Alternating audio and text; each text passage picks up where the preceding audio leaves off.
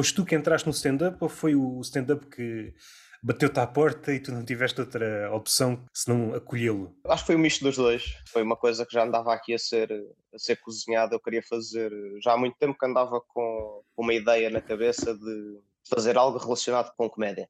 E entretanto estive a morar fora, vim, vim cá passar um, um Natal e na, pronto, andei, andei a, rever, a rever amigos. Um deles uh, andava, andava a fazer stand-up, que é o Álvaro Cláudio.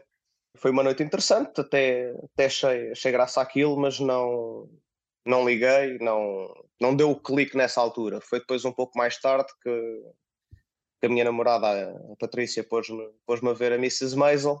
Ainda não vi. Eu fiquei naquela. Epá, se calhar era capaz de ser interessante experimentar isto. Epá, e falei com o Álvaro, o Álvaro foi, foi cinco estrelas, mandou-me mandou-me imensa literatura de stand-up para, para ler e disse-me, pá, quando, quando quiseres, quando te sentires preparado. Estamos a falar de que livros? A maioria são comediantes, mas depois há outros que são aspirantes a comediantes e assim fica, fica aqui gravado. Recordas de algum Epá, ele, livro em especial? Ele mandou-me mandou um do, do Leo Lynch, mandou-me mandou do Seinfeld, aquele que eu talvez me tenha focado mais foi o da Judy Carter, o da Stand Up Book. Ainda estou para ler o, o outro, o da Comedy Bible, mas uh, o primeiro foi, foi o que me deu as bases, vá. Pronto, e ele depois disse-me, pá, olha, quando tiveres, quando tiveres os teus 5 minutos, quando quiseres experimentar, falas comigo que eu, que eu ponho-te aqui no, nos malandros. Foi assim um bocado que começou. Para hum, definir isto temporalmente, estamos a falar de que ano? Foi, uh, ora, comecei em abril deste ano, como tu disseste, não deu clique, mas qual era a tua relação antes disso? Sempre consumi imensa comédia, eu sempre adorei, adorei Nonsense, adorava Monty Python, Alô Alô, são as minhas fundações. Herman. Tens que idade? Tenho 34. Por acaso o Herman não é algo que. Não, mas... eu apanhei as repetições no RTP2, epá, do tal canal, do Herman Enciclopédia. O tal canal foi, se calhar, o que me marcou mais do trabalho do Herman. Epá, não é normal eh, gajos abaixo dos 40 referirem o Herman. Já não é muito normal. Há coisas do Herman envelheceram bem e agora à distância, se tiveres um olhar crítico, percebes como aquilo mudou tudo. O tal canal, eu recordo, era pequenino a ver aquilo, algumas coisas não, não percebia, mas se calhar hoje, por exemplo, eu não me sento à frente da televisão ou à frente de um ecrã qualquer a ver um programa do Herman. Dificilmente. Ele tem muita coisa boa. Esquecemos facilmente. Está a acontecer Sim. mais ou menos isto com as devidas aspas com o Ricardo Aruz Pereira. Quando eu faço a pergunta quais são as referências, sobretudo se for um pessoal dos 25 para baixo, às vezes já não diz Ricardo Aruz Pereira. Acho isso engraçado. Mesmo figuras dessas tão grandes, parece que desaparecem. Eu acho que isso acontece, acontece quase em todas as, as formas de arte. A gente vê isso no futebol, tanto nos jogadores como nos treinadores, eh, na comédia. Acho que é um bocado. O pessoal começa com a cena deles, efetivamente tem aquela paixão e, e que faz aquela, aquela coisa com vontade. Pronto, e depois começa a crescer, começa a ser condicionado, começa a entrar na televisão, é pá, não podes dizer isto, tens que fazer isto, e agora esta semana temos que, temos que fazer isto neste sentido, que é para agradar ao não sei quem, porque o acionista é do outro canal e que yeah. pá, já, já é uma, uma tal coisa que já não tens a liberdade artística que tinhas no início da carreira. Pensando no Ricardo Luz Pereira, é ele que se mete em condições de condicionamento. Estou a pensar, por exemplo, no, no podcast dele. Será que havia mesmo necessidade dele associar um podcast tendo lá publicidade, sendo ele a pessoa que é, recuando para depois ir para a frente. Quando eu penso, seja num escritor, seja num humorista, seja, conseguiu alguma coisa ou um realizador, há pontos onde ele tem de ceder. Se calhar faz um, um filme, no caso do um realizador, para as massas, depois faz um para ele, do escritor do Moby Dick. Fazia algumas coisas para ele e depois fazia outros livros, como ele dizia, para o tabaco. E eu acho que essas figuras só estão já a fazer coisas para os outros, já não estão a fazer nada para eles. Sim, já não fazem para eles. A cena do dinheiro entrou mesmo no sangue e não se conseguem distanciar disso. Não, não vejo ninguém a fazer uma cena só deles. É, é mesmo aquilo, e não me importa, aquilo até pode ter 10 pessoas a ouvir. É uma cena que se perdeu nos últimos 20, 30, 40 anos. Quando surge alguma coisa, vem sempre com um sabor de coisas que já apareceram. A questão dos marketings, as pessoas apostam naquilo que naquilo que têm minimamente certeza que vai, que vai correr bem, portanto este registro já correu bem, portanto vamos nos manter um bocado, um bocado aqui. As marcas que se associam, é pá, se é uma coisa nova, eles também já ficam, é pá, como é que o público hoje em dia vai reagir a uma coisa nova? Pode ser muito bom ou pode ser muito mal, lá está. Ou... ou rebenta ou afunda. Uma altura em que eu trabalhava numa agência de publicidade, ia dizer antepenúltima crise, já não sei quantas crises é que aconteceram nos últimos anos, por isso, mas uma das Epá, crises. Portugal, Portugal está em crise desde que eu nasci, pelo menos. É isso mesmo. Eu ouço sempre, ouço sempre, estamos em crise, estamos em crise, estamos em crise. Lá para fora, os gajos têm uma crise de vez em quando e vão abaixo. Oh, meus amigos, oh, isto, isto para nós. Eu antes da crise ouvia da boca dos meus avós: este ano está mal. Desde que me lembro, era a frase que eu ouvi no Natal: é pá, este ano toma lá isto, era para ser mais, mas este ano está mal. Uma agência de publicidade e ver a transição na altura do Pedro Passos Coelho, que já não é do tempo áureo, não sei se é da década de 70 ou de 80. Se tu abrires um livro e veres os anúncios eh, que lá estão, aquilo tinha uma liberdade do caraças. Houve ali uma altura que a melhor comédia provavelmente foi feita na publicidade. E depois começou a afunilar, a afunilar, a afunilar. Depois tens um backlash do caraças nas redes sociais. Se calhar um bocadinho mais à frente começou a ganhar a forma. E hoje são coisas muito inofensivas. A publicidade hoje é tudo muito infantilizado. Sim, sim, está tudo a pisar em cascas de ovos e com pantufas de algodão, porque qualquer coisinha é que às vezes a coisa mais, mais banal do mundo espoleta uma reação Yeah. num grupo qualquer que as pessoas ficam, mas espera aí, eu não podia dizer isto desta maneira, mas porquê? Eu não sei se há uma relação entre as duas coisas, mas se calhar há um estudo para isso. Nestes períodos em que está tudo muito sensível e a publicidade tem de arranjar uma forma para reagir a isso, há mais trocadilhos na publicidade. Porque o trocadilho é a forma mais inofensiva de fazer seja o que for. É muito difícil alguém se ofender com um trocadilho. E se reparares, eu recordo dessa transição, havia um trocadilho ou outro, mas a partir do momento que tinham cuidado com, com essas frases, tinham cuidado, começaram a aparecer carradas de trocadilhos. É preciso uma imaginação do caraças, do suposto ofendido, para se ofender com um trocadilho. Tens de ser uma pessoa muito especial para te ofenderes com um trocadilho. Tem de ver se há algum estudo que liga estas duas coisas. Seja como for, a publicidade tornou-se este, este sítio onde ninguém arrisca nada. Como extensão, no caso do humor, alguns ganham dinheiro é na relação com as marcas. Eu tenho de seguir as regras das marcas. Se as regras das marcas, este regime espartilhado, então não consigo dizer quase nada. Tenho que dizer uma coisa muito, muito superficial mesmo no nome dos solos. O nome do sol tem que ser a coisa mais inócua de todas, para não ofender ninguém. Uma coisa quase abstrata, que é para não ofender ninguém. E isto está ligado. Tem que ver com a publicidade. A forma como a publicidade vê a futura reação, depois contaminou o humor. E não me lembro de nenhum. nenhum título. Epá, de eu acho que isso vai um bocado naquela coisa do. Acho que é tem uma frase, exato, é do Batman, que diz que Gotham não tem o, herói que, que quer, tem o herói que precisa. Epá, e neste momento as pessoas estão a ter aquilo que merecem. Porque lá está, se. Lá está, eu entrei nesta coisa do, do humor há Sim, relativamente pouco voltando tempo. para aí, voltando para aí. a visão que eu tenho deste mundo é muito, muito curta. Aquilo que eu tenho vindo a reparar é que tu, para teres algum retorno, pelo menos no, no teu início, em que, que ainda, não és, ainda não és headliner, tens vá, 10 minutos, se calhar não muito sólidos, mas que já fazem rir, tu, para teres algum retorno na- nesta vida, pá, tens que apostar nas redes e vais ter que te associar a algumas marcas.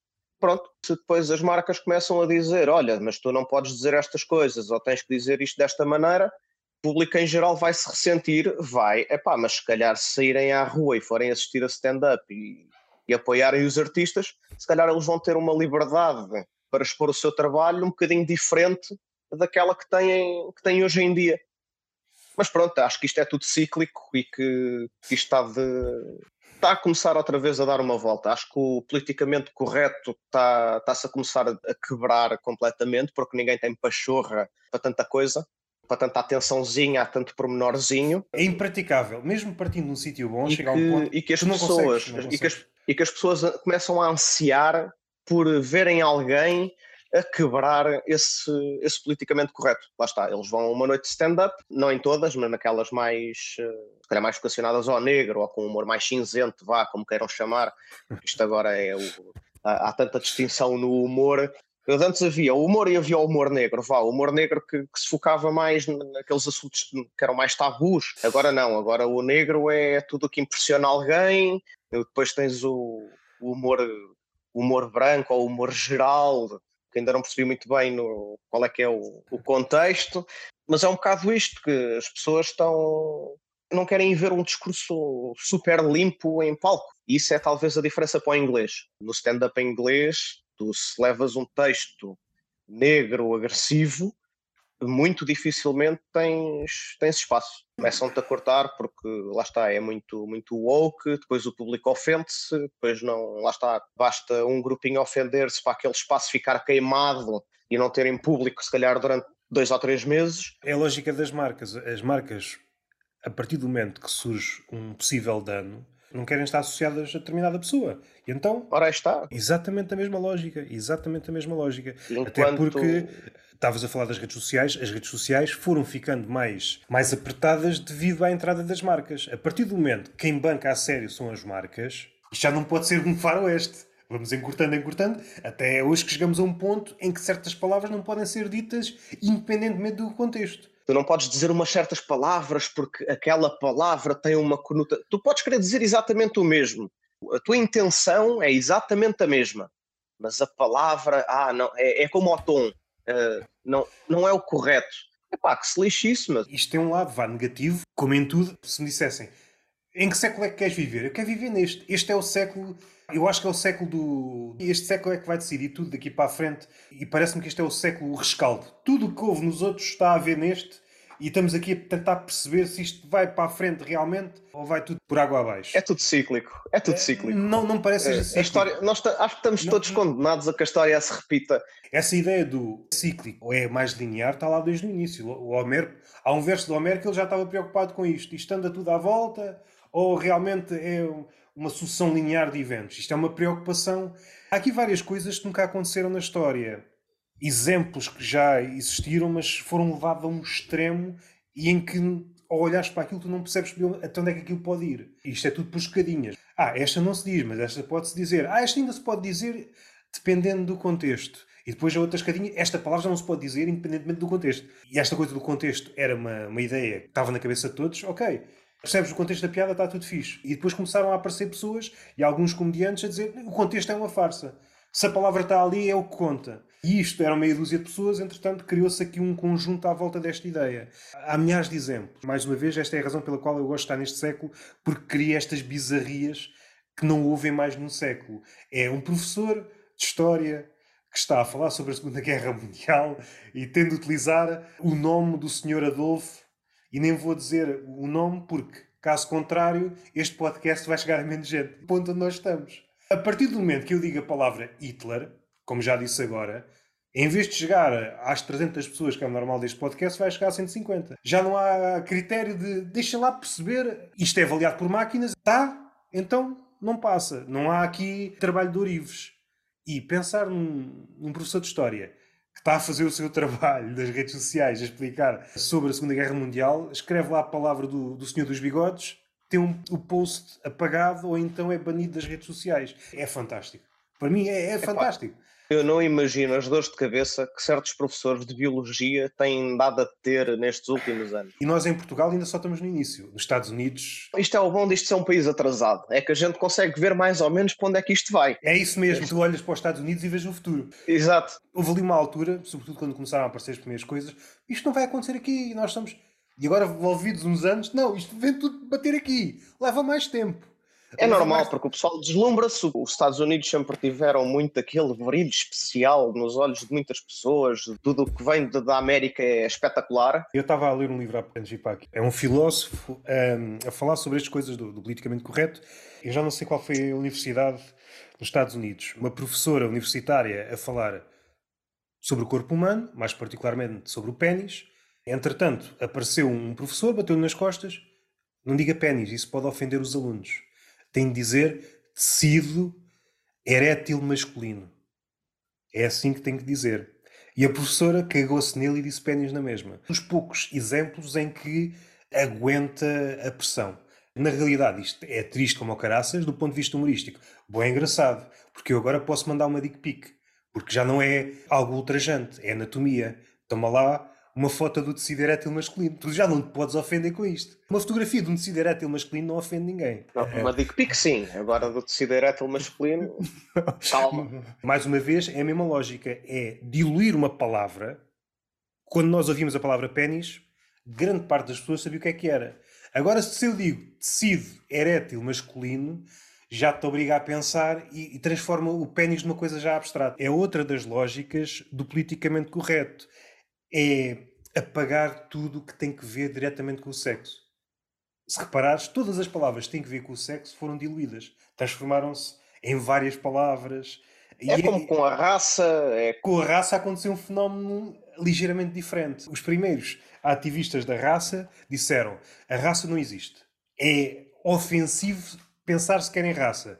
Os neoativistas, isto só dá para pensar através da raça. Vendo a enfiada, já há sociólogos a criticarem as palavras de Luther King. Uma das ideias é: tu tens de julgar as pessoas pelo caráter, não pela cor. Agora é o contrário, não. Julgar as pessoas é pela cor, o caráter não interessa, isso é uma construção social. É como as competências para ser contratado, agora o que importa é se, se és homossexual, se, se és desfavorecido de alguma maneira. É pá, quanto mais desfavorecimentos tiveres tido na vida, oh meu amigo, estás contratado.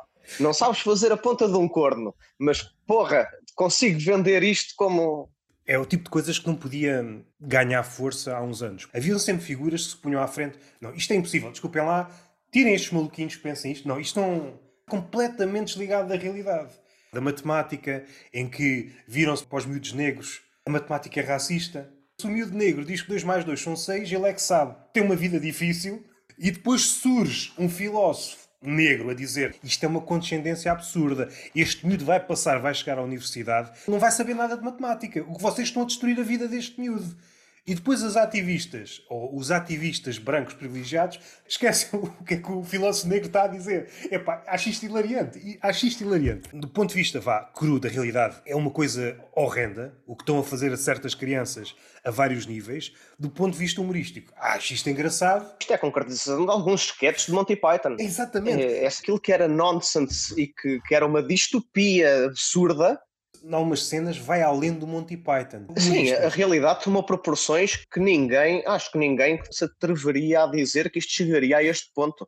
Era tipo, quando Exatamente. pensavam numa coisa absurda, era a meio, a meio termo do que está hoje em dia. Se fizeres um brainstorm com humoristas, estás a bater ideias e depois quando começas vá, a criticar as ideias, é pá, isso é absurdo, isso não acontece. E depois vais ver.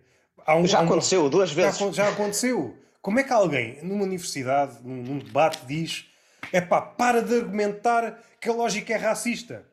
O que é isto? tu não estás capaz, pá. O que é que te aconteceu na vida? Isto é a coisa mais racista que tu podes dizer. Estás a dizer que o negro não consegue ter um, pensamento lógico. Tu consegues ser mais racista que os racistas originais. Tudo o que a gente tem, tem andado a ver, lá está, de seja nas empresas, de, na contratação de as cotas que existem, eu acho que as cotas são absurdamente racistas e sexistas lá está, o dizerem que temos que ter uma cota de 50% ou 30% do que quer que seja, quer dizer que só vão buscar aquela pessoa por causa desse atributo e não por causa da sua competência. Houve a inversão desta ideia do Luther King. Tu estás já a julgar as pessoas pelo seu aspecto exterior e, e, não pelo seu caráter. Nessa vertente não estou muito a par. É só uma questão de tempo até chegar à justiça. Não vão julgar o que é que a pessoa fez. A pessoa é negra, então é inocente.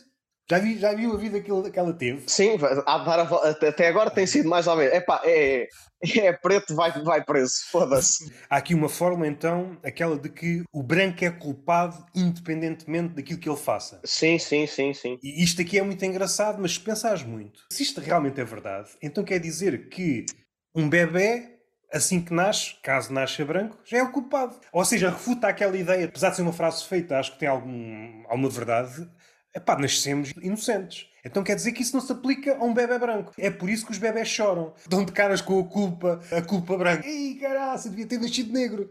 É? Porque assim nasce com culpa. E esta ideia de não haver perdão, quando alguns grupos ativistas dizem todos os brancos são racistas, é exatamente a mesma formulação que os antigos racistas utilizavam em relação aos negros. Exatamente. Todos os negros são determinada coisa. É exatamente a mesma. Ah, uma coisa ainda mais engraçada. Uma coisa ainda mais engraçada. Um grupo de. Eu não sei se eram matemáticos, mas era um grupo de pessoas que vamos provar como isto é tão estúpido e vamos propor aqui uma série de artigos e vai passar. E uma das propostas que passou, a reescrita do livro do senhor do bigode, Mein Kampf, é o que é, não sei pronunciar bem. Uhum. Só que, em vez de estar lá a palavra judeu, pomos homem. Sim! Sim, é disto perceber onde é que nós estamos a nível de, de pensamento. Primeiro é as pessoas que aceitam isto. E depois, do outro lado, supondo que ainda há pessoas mais ou menos lúcidas, já nem têm coragem de dizer não, se calhar não vamos por aí. Este medo de, a partir do momento que dizes qualquer coisa, és racista, se estiveres em silêncio, és racista. Por essa ideia, a pessoa mais racista de todas é um mimo. Não, é? não fala, pronto. Eu agora, quando vi então... um mimo na rua, vou dizer racista do caralho. Tu devias falar, pá. Tu as pessoas estão aí a sofrer e tu estás aí com a cara pintada de branco. A parte engraçada é a criação de todas estas personagens novas. É, eu acho isso hilariante. O Álvaro, isto não é uma pergunta, quer que ele me chupa pila. Outra vez? Essa foi a história de origem? Foi como começaste no stand-up? Não, não, eu já, eu já conheço o Álvaro há, há, muitos, há muitos, muitos anos, desde o, desde o tempo de escola. Portanto, houve, houve aí umas noites pelo meio. Para outro programa, outro programa. Há uma história de um, de um bibliotecário que tocou num ombro de uma rapariga só para lhe dizer que ela estava a falar muito mal na biblioteca e a rapariga disse que era assédio. Assédio? E pronto, foi, foi despedido. Não se põe hipótese, não podia ser outra coisa. A partir do momento que tocas no ombro é assédio, desculpa lá. Isso normalmente acontece por parte de pessoas que não era assédio de certeza. Tipo... Um assediador nunca começa pelo toque no ombro. Tens outro fenómeno hoje em dia que é, que é o facto de concordares com alguma coisa que alguém disse, automaticamente concordas com tudo que ela disse, que é fenomenal. Acho isso brutal. Outra ideia a reboque dessa é que, sobretudo quando são humoristas já com algum nome, se tu alguma vez te des com aquele humorista, então tu também mereces ser cancelado. Uhum. O humorista fez uma piada, alguém diz que não devias ter feito aquela piada. Tentam cancelar aquele humorista e depois começam qual é o círculo de amizades deste humorista. Alguns humoristas dizem alguma coisa sobre aquilo, mas há outros que não dizem, ou porque estão a fazer outras coisas, ou não se lembram, ou não se querem. Como interagiste com aquele humorista uma vez ou outra, vão também bater nos outros. Esta necessidade de pureza faz-me uma confusão de caraças. Acho que é a tua colega, Patiano Coelho, será assim que se diz? Colega de casa, de vida. Tens alguma técnica para parar os soluços? Isto tem alguma Isso, cena por trás. Eu interesso-me um bocado por, por coisas estapafúrdias, é pá, e vejo muitos dos, vídeos de biologia, neurologia, é pá, e tropecei num que dizia que os soluços são um reflexo evolutivo do tempo em que nós somos, nós éramos peixes, que é o reflexo de um peixe fora d'água e que se tu materializares na tua cabeça que não és um peixe, os soluços acabam. Okay. Epá, eu vi isso e fiquei naquela, epá, parece estúpido, mas da maneira como foi explicado, até faz algum sentido. Deixa-me ver se isto resulta. Epá, e em 80% das vezes para-me os soluços. E eu falei com algumas pessoas sobre isso e disse: pá, anda a testar uma teoria, portanto, aproveito também, olha, quem ouça isto, se, se costuma ter soluços, é pá, tenta esta técnica e, e depois, e depois reporte. Certamente usaste algumas durante a vida, por exemplo, aquela de. Prender a respiração, de ver, ver, não sei quantos gols de água seguidos. Sim, assustar-te, no caso Sim, o assustar também. Ou seja, pondo estas, estes métodos todos uns ao lado dos outros, estás a dizer que este novo é melhor que que estes antigos. É, é isso que estás a dizer? Sim, sim. É, ah, ok, ok. Pelo menos para mim, a mim apresentou mais lógica. Tenho tendência a aceitar coisas eh, mais facilmente quando me são apresentadas com lógica do que é só porque sim, é assim que é. Epá, e quando experimentei, efetivamente deu resultado algumas vezes. As que não deu, depois consegui resolver de outra maneira, que foi efetivamente beber água, mas era por alguma coisa entalada efetivamente na garganta. Espero lembrar-me desse método quando estiver com soluços. Não sou um peixe. Eu já não sou um peixe, eu não estou fora, não estou, não estou com problemas em respirar fora d'água. Mas é daquelas coisas que não podes verbalizar Caso contrário, pensam que és maluco. Imaginando um cenário em que estás no meio da rua, ou num café, ou num restaurante, tens um ataque de soluços e começas a verbalizar mesmo alto. Epá, eu não sou um peixe, não yeah, sou um peixe. sim, yeah. Não vai ser bom para a vossa reputação, não. Pensem, pensem só internamente. Mas será que, dentro dessas duas formas, será que dizê-lo internamente ou dizê-lo em viva voz não há uma diferença? Será que se, se disseres isso em voz alta ainda é mais eficaz? É pá, não sei, sinceramente nunca experimentei. Lá está, eu, eu formo mesmo. Eu formo a imagem de um peixe na cabeça com uma cruz por cima. isto, é, isto é outra coisa, outra coisa que me prende, prende muito a atenção, que é a forma como as pessoas pensam. Eu, por exemplo, eu, eu penso em voz, em vozes. Sim, sim. Os meus pensamentos vêm em forma de vozes. Pronto, há muita gente que vem em forma de, de imagens, que vem misto, que pronto, tudo isso, pronto, depois há de ter influência na maneira como, como traduzem. Sim, sim, sim, eu, eu, tenho, eu tenho alguma dificuldade em formar, em formar imagens. Uh, consigo formar algumas, não muito complexas. Uh, desconstruir objetos já se torna um bocado difícil. Conheço pessoas, por exemplo, que olham para uma mesa ou para um sofá e, e desconstroem aquilo em inclusão, quase em desenho técnico na cabeça deles. Pronto, eu não tenho, não tenho essa habilidade. Se foste mais exposto a essa forma, se calhar nunca tiveste muita necessidade, como a vida te foi surgindo, esta se calhar foi a forma que te serviu melhor. É pá, tive... sinceramente, eu não sei, não sei se é algo ensinável, se é algo que nasce connosco. Há certas pessoas que têm, têm mais uh, aptidões para, para artes, por exemplo, para, para o desenho. Eu nunca tive, nunca fui, nunca fui forte no desenho, se calhar por causa disso. Já vi gajos que não tinham mesmo jeito para o desenho. Eu recordo-me de um, de um fórum que havia já há muito tempo, que era de artistas, pá. e ele tinha lá a jornada de vários anos, que não sabia mesmo desenhar, era aquele gajo. E insistiu tanto, insistiu tanto, que ao fim de vários anos o gajo era um, era um mestre. Obviamente, o talento sem treino é rapidamente superado só por treino, sem talento. Estou completamente convencido disso. Claro que se houver lá o talento, dá aquele, aquele coisinho sim, especial. Estou a pensar, por exemplo, naquilo que acontecia nas cabeças dos grandes compositores, no Mozart, no Beethoven. Não é uma coisa que me seja acessível de estares a olhar para, para a música no papel e conseguires ouvir a música na cabeça. Isso para mim é quase do campo do esotérico a ligação deles com a música era de tal maneira intensa, tiveram de arranjar uma forma mais ágil. É como se fosse uma porta já para outro sítio. A experiência que eu tenho, nesse nível não, não tenho, não percebo quase nada de música, tenho esse nível nada. Uh, se olhar para uma, uma pauta de música no campo da física, foi uma das coisas que eu estudei, há um ponto a partir do qual há qualquer coisa quase do domínio do inexplicável que tu percebes que aquilo está certo ou não está certo. É como se conseguisses ler para lá daquilo. A música torna-se igual, pelo, pelo menos pelo que ouço nas referências de, das músicas clássicas, por exemplo, o pessoal do, do jazz, no improviso, eles tocam as notas que sentem que são certas. Há um livro de um gajo que é, um, é matemático e é, e é autista. Há uma prova que acho que decorre todos os anos nos Estados Unidos, que é pessoas que dizem o número pi. Dizem até. Sim, sim, sim, sim, sim. O gajo teve não sei quantas horas a dizer o. E ele diz que aumenta a partir do qual o número pi transforma-se tipo numa paisagem. Tu já não estás a ver o próximo número, tu já estás a ver. O... É um bocado como no Matrix, não é?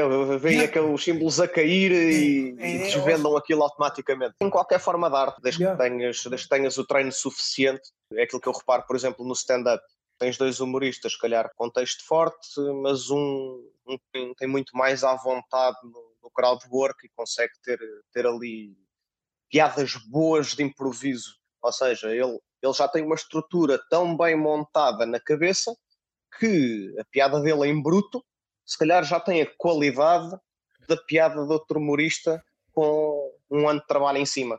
Ligando com aquilo que há pouco disse, ele já viu uma lógica das coisas não é acessível à maioria de nós. Sim, seja, não é perceptível. Eh, é só, neste, só com muito caso, trabalho, neste com, caso do com muita falha, com muito treino. Ele já conseguiu perceber que há ali uma lógica interna e para a maioria de nós aquilo não tem lógica. A mesma coisa acontece com um gajo do crowdwork. Ele já percebeu, para além do básico, percebe que há ali uma atmosfera, já está a dançar outra coisa. Já não é Sim. é só o tocato lá, já está a fazer outra espécie de dança. Só que para a maioria, como ele não tem horas ainda não percebem aquilo. É quase do domínio do mágico. E o que é que ele está a fazer? Mas só que ele já tem muitas horas de voo, não é? Ele já tem muitas sim, horas sim. de voo, esquecendo depois a parte do talento, que alguns começam muito mais à frente. Sem trabalho, sem trabalho, rapidamente o talento é, é suplantado. Normalmente quem tem, tem muito talento, depois, se estiver rodeado de pessoas com menos talento, normalmente fica à sombra da bananeira. Sim, encosta-se. Yeah. É ultrapassado? Yeah, yeah. Quando é ultrapassado? Acabou, é, sim. Acabou porque a maioria já, dessas. Já perdeu, o fio, já perdeu o fio à meada, já. Ele teria força para recuperar, só que há aqui uma cena, porque essas pessoas levaram tanto tempo a estar à sombra do ego que eles construíram, e com razão, eram realmente melhores que os outros, mas assim que essa, essa imagem é quebrada, eu agora já não estou no pódio, já não estou em primeiro lugar, eles já não conseguem recuperar, não tornando isto. Não todos, claro que não todos, lá e é assim. Eu acho que este passo é o decisivo, seja no gajo com talento, seja no gajo que está a fazer stand-up, seja um escritor, seja um artista, seja um pintor. Eu acho que fala-se muito no ego do humorista. Realmente, o passo decisivo do humorista ou o passo decisivo do artista é quando ele teve uma situação qualquer em que o ego foi estilhaçado. O primeiro passo a seguir essa situação. Esse passo é o decisivo. A vida no dia a dia. Compara-se muito o stand-up ao hip hop. Eu acho que não tem nada a ver uma coisa com a outra. Eu percebo a relação, mas eu acho que o stand-up tem muito eu, mais. Eu, sinceramente, tanto que vejo a ligação de que, que dois, duas das grandes influências que eu tenho a nível de, de humor são de hip hop, vá, talvez o Nerve, o Nerve e o Extense. Sim, sim, sim, sim, sim, sim. É pá, aquilo.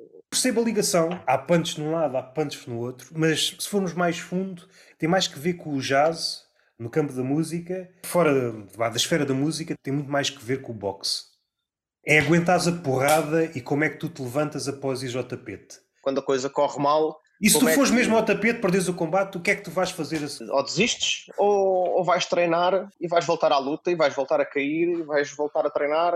Estas comparações são sempre perigosas porque estamos a comparar coisas, em princípio, não comparáveis. Com as devidas cautelas, por exemplo, que eu não vejo um artista de palco e, por exemplo, um pugilista, o pugilista sabe que faz parte de ir ao tapete. Houve uma altura que eu estava obcecado a ver documentários sobre boxe. Os gajos diziam que eu começo a perder quando começo a duvidar de mim próprio. É aí que eu sei que eu vou perder. Não pode haver ali a nesga de dúvida. Quando entras em palco, não pode haver. Totalmente. Sim, não sim, pode, sim. não pode. Isso... Se fores ao tapete, depois é outra coisa. Aparições. Tens, tens de aprender, mas se entras em palco para o dito combate, não podes pensar que vais perder, porque senão vais perder. E é por isso que eu acho que está muito mais próximo do boxe do que, por exemplo, o hip hop. O hip hop e outras músicas estão protegidas com uma batida por trás. E eu acho que isso faz uma diferença do caraças. E não só a batida, claro que o hip hop muitas vezes é ao vivo, mas a primeira, a primeira interação do público com a música normalmente é em formato digital, é ouvido em casa, é entendido, é, é reouvido. Sim, a relação é completamente diferente. Sim, a, relação a aparição é ao vivo é.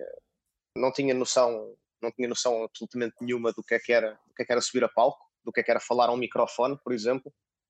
Epá, e o impacto, o impacto que, que se tem, de, peso que se sente nos ombros de, de entreter aquela, aquela plateia, é um peso que muita gente não imagina, não imagina o que é que é. Muitas vezes é imobilizante. Tive uma agora recentemente, é pá, que não estava mesmo nada à espera, porque tinha tido aí umas noites que me tinham corrido muito, muito bem. Lá está, acusei a pressão, estavam nomes fortes nesse dia, é pá, e subi a palco completamente nervoso. O peso de ter de entreter aquele público, sabendo os nomes que estavam naquela noite, pesou, epá, e congelei completamente, foi horrível. É falhar, é perceber, perceber o, que é que, o que é que falhou e delinear o plano para a próxima e ver se, se em palco vai resultar ou não, ou se consegues eh, levar esse plano avante. Muitas vezes tens, tens os planos na cabeça, mas depois chegas a palco e a coisa sai, sai completamente ao contrário. Uma arte complicada, muito sensível. É, é suscetível de ser modificada fatores mínimos, seja a luz, seja o som, às vezes ali pequena, é, às vezes são pequenos pormenores que fazem toda a diferença. Depois às vezes também com alguém mais batido consegue consegue eliminar essas essas diferenças e agora para quem se calhar não tem tanta experiência. Depois também à noite está muita gente batida para a noite stand-up e percebes que não funciona sim. por ninguém porque aquela noite não... era impossível, não dava. Sim, era... sim, sim, sim, sim. Fiz o que tinha a fazer, não sei se melhor ou pior, mas nestas condições não dava. Quem está no início, às vezes atua em sítios em que o stand-up. Ah, vou todas. É, assim, pois é, no início é. No início é assim. me aceitam, eu vou e, e lá está. Acho que, acho que é nesta altura que tenho que aprender e que, que ver todas as salas, criar algumas rotinas ou alguns, alguns planos para para ver se resulta melhor em, nesses ambientes no futuro, quando chegar a, a uma qualquer sala que, que, as condições já não são aquelas que eu estava à espera ou que, que eram as ideais, saber, saber como lidar, como dar a volta, como, como proporcionar um bom espetáculo na mesma. É que no stand-up há aquelas condições em que tu podes trabalhar e melhorar. Há sítios que à partida Pode aparecer um extraterrestre a meio da atuação e a partir dali deixas de ter controle. Eu tenho levado algumas chapadas nesse sentido, de olhar para certas salas ou para certos convites. Vai ser uma merda. Não, não vai ser bom, não vai ser bom. E chegas lá e olhas para as condições, olhas para o sítio e continuas naquela. É pá, isto, esta noite vai ser para esquecer. Não vai dar para testar. Isto é, pá, mete o teu melhor texto e, e siga.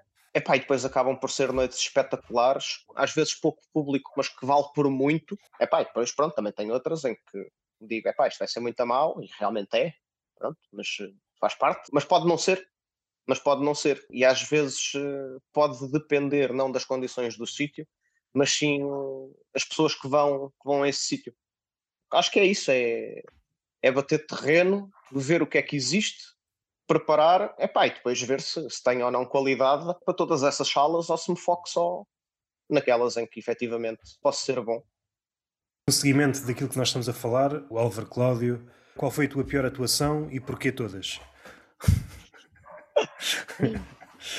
a minha pior atuação, eu se calhar nem, nem posso chamar aquilo de atuação porque foi, foi muito horrível. Por acaso foi organizado pelo Álvaro Cláudio. Epá, foi, uma tentativa de um, num arraial, toda a gente disse, uh, inclusive é ele. É pá, isto, isto tem tudo para correr mal. É, é o pior sítio, é, o, gajo, é, é, o pior sítio para fazer stand-up, porra.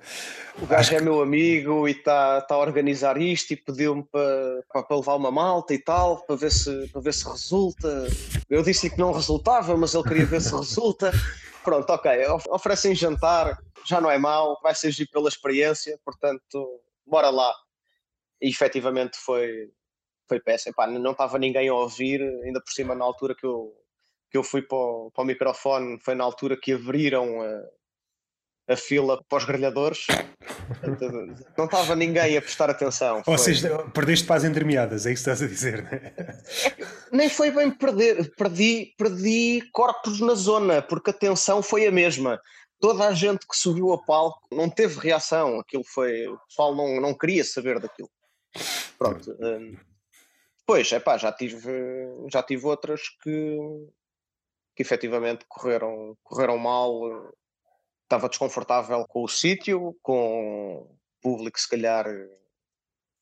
Eu tenho um amigo meu que, que odeia que eu diga, que eu meta as culpas no público. Ele não é ligado ao stand-up. Quando eu ouço o pessoal a dizer o público hoje não estava grande coisa, Epá, o público não estava grande coisa porque não os fizeste saber rir. Mas pronto, efetivamente, há alguns públicos que a gente vê, epá, não, porra, este gajo, eu já vi este gajo a partir em três ou quatro salas e agora chega aqui e não parte, ok. Não, a culpa efetivamente poderá ser em parte do público. Ou não do público, das condições uh, totais que se geraram ali. Já tive algumas noites a atuar para, para duas pessoas e um cão, por exemplo. E o cão reagiu bem? Uh, até, até se comportou bem, até se comportou bem. Tanto em português como em inglês, porque também já fiz aí algumas noites em inglês. Já fiz noites em que foi só para humoristas que iam atuar naquela noite. E como é que é essa sensação de atuar só para humoristas? Gostas? Ou é algo que tentas é, evitar? Eu, para já, eu, não, eu, tento não evitar nada. Eu vou de cabeça a tudo porque é agora que eu, Agora é para experimentar. Nunca tive ligação a artes, lá está. Eu sou, eu sou mecânico de profissão, portanto acho que, que agora é a altura de experimentar tudo. Portanto, quando me aparece uma noite que é mais atípica ou que eu não estou à espera, que tem umas condições que não eram as supostas, ok, boa, bora lá ver o que é que, o que, é que sai daqui. Nesse campo de, de atuar só para comediantes torna-se uma noite diferente. Lá está, automaticamente o meu foco, se calhar, já não é a reação do rir, até porque os comediantes muitas vezes não estão a rir, estão é preocupados a ver eh, onde é que tu estás a ir com aquilo, qual é que é a estrutura que tu estás a utilizar. Nesse aspecto, é bom, tu debitas o teu texto, não com a preocupação, efetivamente, de fazer rir, mas depois de ir buscar aquele feedback da estrutura do que é que podes mudar, do certo palavreado que pode ser, pode ser mudado, a localização da palavra na frase. Tenho tido muitas dicas eh, sobre esse assunto. O Tiago Paixão, por exemplo, cada vez que, cada vez que me vê, tem sempre um ou dois apontamentos para, para dizer. Todos são válidos, aliás, é uma pessoa que já tem, já tem alguma experiência nisto, portanto, é, acho que deve ser ouvido. Epá, e depois tento, tento ver se, se efetivamente resulta ou não, se vai fazer sentido no, no meu texto ou não. Houve algumas que fizeram sentido, houve algumas que não fizeram, se calhar da maneira como eu apliquei, ou da maneira que eu tentei aplicar, ou como entreguei. No geral, tenho gostado muito quando atuo com comediantes e a seguir tenho algum feedback de alguma forma, seja a dizer que gostaram que eu fiz de alguma aquilo de certa maneira, ou venham dizer, é pá, não gostei daquilo que fizeste, podias ter feito diferente, na minha ótica podias fazer eh, assim. Eu sei que há muita gente que leva isso a mal, tenho por esse hábito ir, ir depois dizer a alguns comediantes, é pá, olha, se calhar podias fazer isto desta maneira, ou tentar, sei que há alguns que levam a mal, mas acho que é, que é principalmente uma forma de, de partilhar conhecimento e de partilhar ideias que às vezes eh, até podem dizer para fazeres de uma certa maneira aquilo que eles disseram, criou-te uma ponte para fazeres outra coisa. Portanto, acho que é só, é só benéfico. Lá está. Não há noites más. Sim, se calhar até aprendes mais com as noites más. As noites boas vão sempre acontecer. O teu trabalho é subir o nível das noites más. É tentar que as Sim, noites más claro sejam cada vez menos más. Claro que há, assim, há aí algumas noites, quando eu tenho um ritmo de noites más, gosto de lá ir pá, com o texto já mais batido, sem invenções, e subir o ego outra vez e dizer, pá, não, ok, fogo, eu, eu faço isto bem, isto, isto resulta, este texto está bom, continua, e vamos outra vez. Como é que é o teu processo? Levas uma coisa escrita, uma coisa esboçada, é tudo na cabeça? Olha, eu comecei com. Eu tinha, tinha uma imagem formada daquilo que queria fazer no stand-up, que se tem vindo, tem-se vindo a alterar, como é óbvio eu olhava para, para os comediantes que faziam storytelling e adorava, adorava aquilo, epá, o nível de o nível de ligação que conseguiam criar com o público, de, de imersão que criam, era algo que me atraía muito. Para já não o estou a conseguir fazer. Eu comecei por fazer, por fazer histórias, storytelling, e reparei que, epá, eu só tenho 5 minutos e não posso, não posso ocupar tanto tempo com tanta palha. Portanto, corta, corta, corta, corta, comecei a ir assim um bocado mais para one-liners ou histórias muito curtas e apresentei.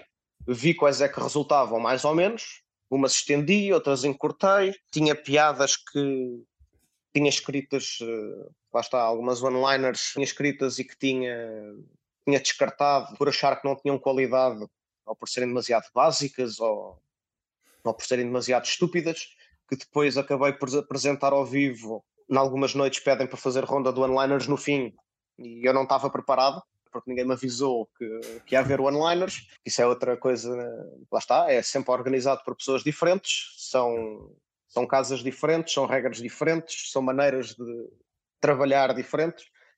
Uns avisam-te logo tudo, as regras todas do espaço, o que é que é, o que é que não é. Há outros que é tipo, aparece aqui, e depois logo depois se vê. Logo né? se vê. yeah. E daí surgiram, surgiram boas reações com piadas que eu tinha descartado, que atualmente fazem parte do meu set e que se calhar uma delas é a mais comprida que, que tenho. Lá está, que ocupa-me se calhar dois, dois minutos de, de texto. Para quem é mais inclinado para o storytelling, eu recordo-me, eu acho que foi o João Bote Moreira. Ele disse que no início muitas dificuldades, porque o estilo dele é mais de história e como lhe davam slots pequenos, como é que eu me safo? Se me dão só 5 ou 10 minutos, eu não consigo dizer nada. O que tenho falado com a malta é se a tua cena é mesmo storytelling e estás no início, é pá, tu não massacres o público a testar um texto inteiro de storytelling.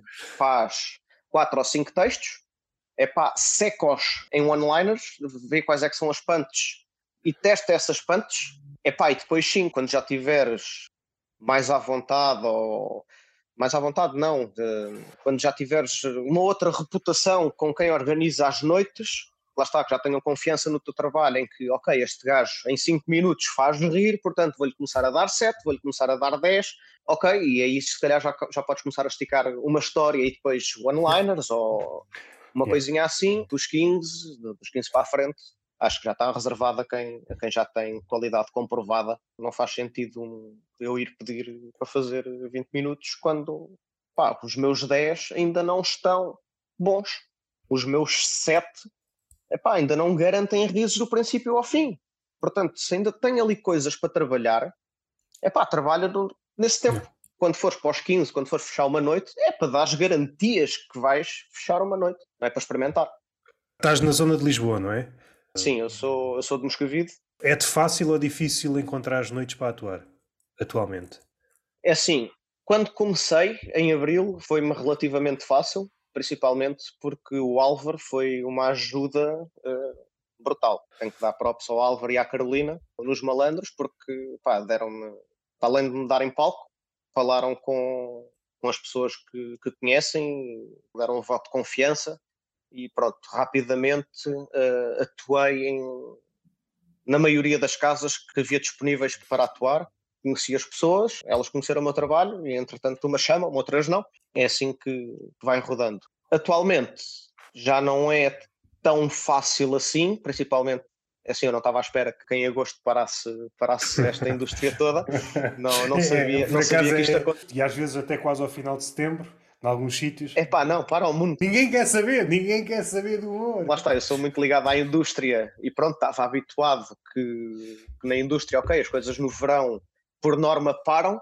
Para mim, até quando eu tenho mais trabalho, à altura de manutenções, e até estava naquela, bem, ok, nas férias, isto é quando o pessoal vai consumir tipo espetáculos, não está cá ninguém, exato. Portanto, foi, foi um começo bom, parou ali em agosto e agora o, o recomeço, lá está, toda a gente a querer atuar, portanto, efetivamente menos slots, mas pronto, tenho conseguido atuar não com a mesma regularidade. Eu estava a atuar quê? quatro vezes por semana, três vezes por semana, agora estou a atuar uma vez por semana. Notas claramente uma diferença. Um regime de três mas... ou quatro vezes por semana. E... Mas noto se calhar que também não estou não estou a conseguir mais slots para atuar porque ainda estou com o mesmo texto. Ah, ok, uh, ok. Lá está, eu foquei-me em, em, fazer em fazer 5, 7 minutos, em limá-los, em, em garantir que aquilo estava. Lá está, que conseguia fazer qualquer coisa de stand-up. As minhas aspirações, lá está, que eu ia ver uma noite e dizia, pá, acho que consigo fazer melhor que estes gajos, se não era só garimpa, se efetivamente conseguia. Pronto, propus-me, consegui. Entretanto, já, já gravei este texto, eu juntei-me, juntei-me entretanto com uma malta lá está, também sentia falta de ter um grupo, um grupo de escrita. A maioria do pessoal tira os cursos, tem os colegas de curso. Tu és um sem curso. Sim, sim, sim. Eu sou, eu caí de paraquedas neste meio, lá está, o curso foi, foi dado pelo Álvaro e pela Carolina ali nos malandros. Foi. okay. alguns conselhos. Percebo o pagamento de espara-pizza. Sempre é mais barato que a Bang. Não conheço, só fui ver, claro, conheço, conheço o nome, conheço as produções Bang, de, vejo o trabalho que, que, fizeram aí. Fora de brincadeiras, não que a brincadeira seja algo excluído aqui deste podcast, é realmente o essencial deste tipo de grupos, seja, seja na Bang, seja no Tiago Paixão, ou noutros cursos que possam eventualmente existir. Normalmente é o primeiro contacto tu tens com pessoas mais ou menos iguais a ti. Não sou um maluquinho, há mais maluquinhos como eu. Em quase todos os grupos criam-se ali complicidades. Eu senti que me faltava, que me faltava um bocado isso. Faltava um grupo de escrita. Queres citá-los?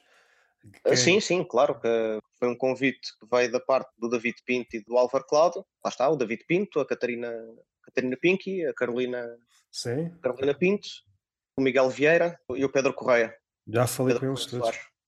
Sim, sim, sim. O Pedro, já falei, há de sair. Muito engraçado, muito diverso, muito diverso. Lá está, com as suas maluquices, uh, ligamos bem. O Miguel, já falei com ele aqui duas vezes, já temos muitas horas de conversa. Mas se eu tivesse que criar um grupo onde pessoas que não tenham nada a ver umas com as outras têm que ver no sentido que gostam todas de comédia. Houve grupos de comédia em que bastava uma palavra e definias o grupo todo. Os Boomerang são betos. Defino o grupo. Aqui é mais difícil. A Carolina é uma coisa, a Catarina é outra coisa, o Miguel é outra coisa, o David Pinto é outra coisa, tu és outra coisa. Todos acrescentam qualquer coisa. Foi muito engraçado e tem sido muito bom conhecer eh, os artistas fora do palco, discutir as ideias com eles e ver. Eh, às vezes, ver um artista em palco fica-se com uma ideia do trabalho dele que é, que é errada. Tenho sido surpreendido pela positiva em alguns casos. Por outro lado, é um desafio, é um desafio constante ligar tantas mentes uh, que não estão propriamente sincronizadas. Tem um projeto em vista, mas a Sim, nível. Sim, andamos aí com umas ideias, andamos a criar uns, uns sketches, já estão aí algumas ideias formadas. Também temos ideia de fazer, fazer um espetáculo itinerante. Mas, por exemplo, quando se juntam, criam-se este debate de ideias à volta do tema de stand-up. Por exemplo, eu tenho aqui uma premissa para um beat stand-up e lanças o beat para a mesa estão ali um bocado a pensar no beat ou quando se juntam já têm em mente esse projeto dos sketches? Neste momento estamos com, com o projeto dos sketches mais, mais em foco, digamos, onde nos reunimos eh, periodicamente, vá, um calendário minimamente para cumprir. Nem toda a gente pode, se calhar, todas as vezes, mas tentamos, tentamos manter uma coisa, uma coisa coesa. No grupo vamos, vamos nos mantendo sempre em, em contato, lá está, temos aqueles grupos do WhatsApp em que vamos, vamos conversando, portanto, se alguém quiser mandar ali uma, uma piada de teste, claro que, claro que pode mandar e vamos, vamos discutir. Pode haver pessoal que, que tenha insights, pode haver pessoal que prefere nem, nem dizer nada sobre o assunto, lá está, é, é legítimo de caso a caso. O Chico da Poesia pergunta como é que é... também. Por acaso falta-me falar com ele. É um gajo muito a porrer. Tenho de falar com ele. Como é que é parecer um serial killer?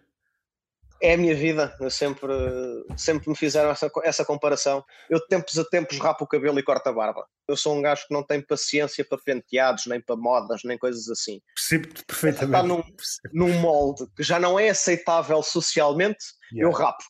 Pronto, e depois cresce outra vez por igual e, e daqui a uns tempos corta outra vez. Portanto, e bugalho muito os olhos. Portanto, toda a minha vida ouvi dizer que, que pareço um psicopata, um serial killer, coisas assim do género. Quem palco dá, dá, aquele, dá aquele pontinho extra. Eu acho que foi com a Liliana Marcos que estivemos aqui a falar nos psicopatas. Aquela teoria de que, não sei se é verdade ou não, mas pelo menos é uma ideia, há pelo menos um grande grupo de mulheres que se interessa por esta temática dos psicopatas. Eu pelo menos conheço muitas em que se pudessem, estavam a noite toda a ver séries relativas aos psicopatas. Pelo menos um grande grupo de mulheres que eu conheço, não sei se isto é mesmo uma regra. É, gostam do perigo, dos homens perigosos. Essa é uma leitura, a outra é estão-se a precaver de alguma cena, tentar, deixa-me lá perceber se estes sinais que estão aqui nesta série, eu depois na vida real consigo identificar os psicopatas. Por exemplo, se eu tirar os óculos, vejo mal. Quando vou ao barbeiro, tá bom, epá, não tenho óculos, eu não sei. Você pode. Ah, ter... sim, sim, aquela pergunta típica de barbeiro que ele vem com o espelhinho a perguntar: Ah, está bom, é que está ótimo, sei, sei lá se está bom ou não, moço. Tu é que és barbeiro, meu. É pá, e no outro dia. Quem vai dizer isso são os meus amigos amanhã. Hoje toda a gente liga muito mais à estética. Eu acho que é inegável, sobretudo nos homens, então. Até humoristas já falam nisso em podcast. Eu tenho um barbeiro de eleição, eu vou sempre. O meu critério para escolher um sítio para cortar o cabelo é se está aberto. Está aberto. É barato.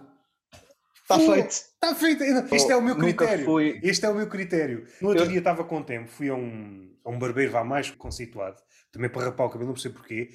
E o gajo estava com tanto cuidado que ele vê para aí duas horas, duas horas na cabeleireira. Vão de escada, ela rapa-me o cabelo, ainda fica os cabelos grandes, mas levam só para aí 10 minutos, 5 euros. E leva aqui duas horas, porquê? E ele depois pergunta-me: está bom, eu sem óculos não vejo nada, pode-me desenhar um caralho no alto da testa que eu não vejo. O que é que me está a perguntar? Supondo que o gajo está a fazer um trabalho bom, impecável, o acertar da barba, o acertar da dimensão dos pelos, é uma coisa que só dura meio dúzia de dias. Também é uma cena que eu não compreendo. Os pelos da barba estão todos acertados, passa duas semanas, depois há uns que têm o triplo do tamanho, não partem todos no mesmo sítio. Se quiseres acrescentar alguma coisa. Não, não, epá, eu a nível de estilo não. Nunca percebi, nunca, nunca me consegui enquadrar em modas, sempre achei a maioria ridícula. É, são conceitos que eu não, não consigo. No meu lado, não sei se é questão do ridículo. Eu é... consigo olhar para uma pessoa e dizer: é pá, yeah, tem um outfit giro, está tá bem parecida. Agora, o eu perder tempo para mim, pôr-me bonito para os outros, é pá, amigo, não, não vai acontecer, desculpa. O tempo que perdem para perceber aquela cor, aquela marca, aquele site, não sei o quê Epá, tu estás a gastar Epá, todo vejo, o teu tempo já tive, já tive namoradas, eu já tive namoradas que perdiam, perdiam horas de manhã a maquilharem-se. em que eu não conseguia encaixar o conceito de acordar mais cedo para me pintar. Pá, amigos, azar, eu, se, eu, se eu não lavar a cara de manhã e aparecer no trabalho de ramelas, ganda azar. Desculpem, eu não vou perder uma hora de sono, ou 10 minutos, ou 2 minutos que seja, para os outros me acharem mais bonito. Tem uma vantagem. Tem, Imaginando tem. que, claro que, essa, que essa pessoa. É- socialmente, Sim, socialmente é. claro okay. que traz, traz vantagens. Mas ainda e... estava a pensar por aí, no caso extremo em que se essa pessoa for atropelada na rua, já tem a cara maquilhada, é só pôr dentro do caixão e está feito. Poupa trabalho. Há certas coisas que, certas imagens, e consigo descortinar logo o beat, e há outras que acho que está aqui graça, mas ainda não percebo a razão pela qual acho graça a isto. E esta cena é uma delas. O gajo maquilha os cadáveres. Qual é a relação que ele tem com o cadáver? O que é que para ele é um bom trabalho? Alguma vez viste o Six Feet Under? Sete palmos de ah, terra? sim, sim, sim, sim, sim. Não vi toda, mas sei qual é. Lá está, aborda, aborda esses temas de uma maneira muito... Há cortejos fúnebres em que o caixão não é aberto, porque os familiares não querem. Está fechado e fica fechado. Aquela pessoa teve um trabalho do caraças a maquilhar o morto e ninguém olha para o trabalho dele. Ah, nesses casos, em princípio, não terá Mas- sido maquilhado, digo eu. Faz um trabalho do caraças e está uma mulher, pá, ganda trabalho, meu. Vai pedir dicas ao gajo que maquilha mortos, será? Ou é uma conversa bem estranha? Gostei da maneira como usou aquele risco ali. Não pode maquilhar. E ele, não, não, eu só consigo maquilhar pessoas deitadas. Eu só consigo maquilhar pessoas mortas. E ela, epá, já morri há muito tempo. então dei de sair. Mas voltando aqui às perguntas. Esta pergunta mais ou menos já respondeste, mas se quiseres dar outra pincelada, novamente o Álvaro, quais as tuas referências no humor? Falaste no Herman. Epá, falei no Herman, falei Monty Python, Yeah. Alô Alô, Ganda Monty Python. eh, Os Gato Fedorento, obviamente, Sinal de Cordes, Paulo, Paulo Almeida, o Rui Cruz, pessoal mais, mais do negro, o Guilherme Duarte, agora mais recentemente.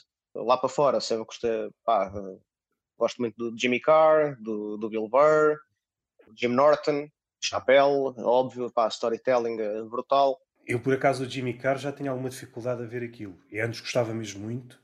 Eu, o Jimmy Carr foi uma coisa que eu não estava à espera, lá está, eu não, quando me foi apresentado não conhecia nada daquilo, epá, e a postura dele, a imagem dele, não estava à espera daquilo que ia sair dali, foi o choque, aquela volta que me deu na cabeça, para mim foi, e acho que funciona muito bem aquele, aquela persona, o gajo parece quase um boneco de ventríloco misturado com anos, anos 70, Essa imagem é deliciosa. acho que Realmente parece mesmo um boneco de ventríloco. Só faltava ter aqui um risquinho, que aquelas É pá, bocas- só, só. só- É, aquilo de humor que ele apresenta parece que não é aquela personagem que está a dizer aquilo. No caso dele, acho que é mesmo assim. Eu acho que ele na vida real não tem nada a ver com aquilo. Porque muitas das interações. Como a maioria dos comediantes, lá está. Sim, mas- mas que a gente vezes- apresenta em palco não é mas necessariamente Não é, mas, aquilo que a gente é. mas às vezes tem é uma ligação. vida. Às vezes tem uma ligação. Não tem Sim, sim, com- às vezes tem, tem. Não- Pode ser não- mais tenue, pode ser mais Yeah. vincada. Não faço essa apologia de aquilo que és em palco tens de ser fora de palco. Não, eu quero é que enquanto estás em palco, Saia natural. já, ou faças rir, está fixe. Depois o resto estão outros 500. A cena que me fez rir porque comecei a, a ver este tipo de argumentos neste verão ou foi no ano passado? Várias prestações, por exemplo, da Anitta ou de outros cantores, em que muita gente estava a criticar que ela não estava a cantar nada e depois muita gente, em defesa, ela não está a cantar muito, mas ela é ativista. E eu assim, ah, ok, até já posso ir a um concerto. Vou lá, epá, não cantas um caralho, mas estás a defender as causas. Não, não, não. Vou para um espetáculo de qualquer coisa, é para ver essa qualquer coisa, não é para ver outra qualquer coisa. A mesma cena era no stand-up. Tu chegares, o gajo não te faz rir, não há uma piada sequer, mas depois, epá, não há mal, porque o gajo é um tipo porreiro. Noto que há, há pessoal que acha que o stand-up é, é quase uma TED Talk, uma TED Talk mais animada, vá. Eu acho que até há espaço para isso, mas não indo ao limite. Claro que há mas espaço para isso se souberes fazer isso em condições e já tiveres eh, o arcabouço que, que é necessário para tal coisa. E já tens que ter uma aceitação do público, já tens que ser. eh, O teu principal foco não pode ser o passar aquela mensagem. Lá está.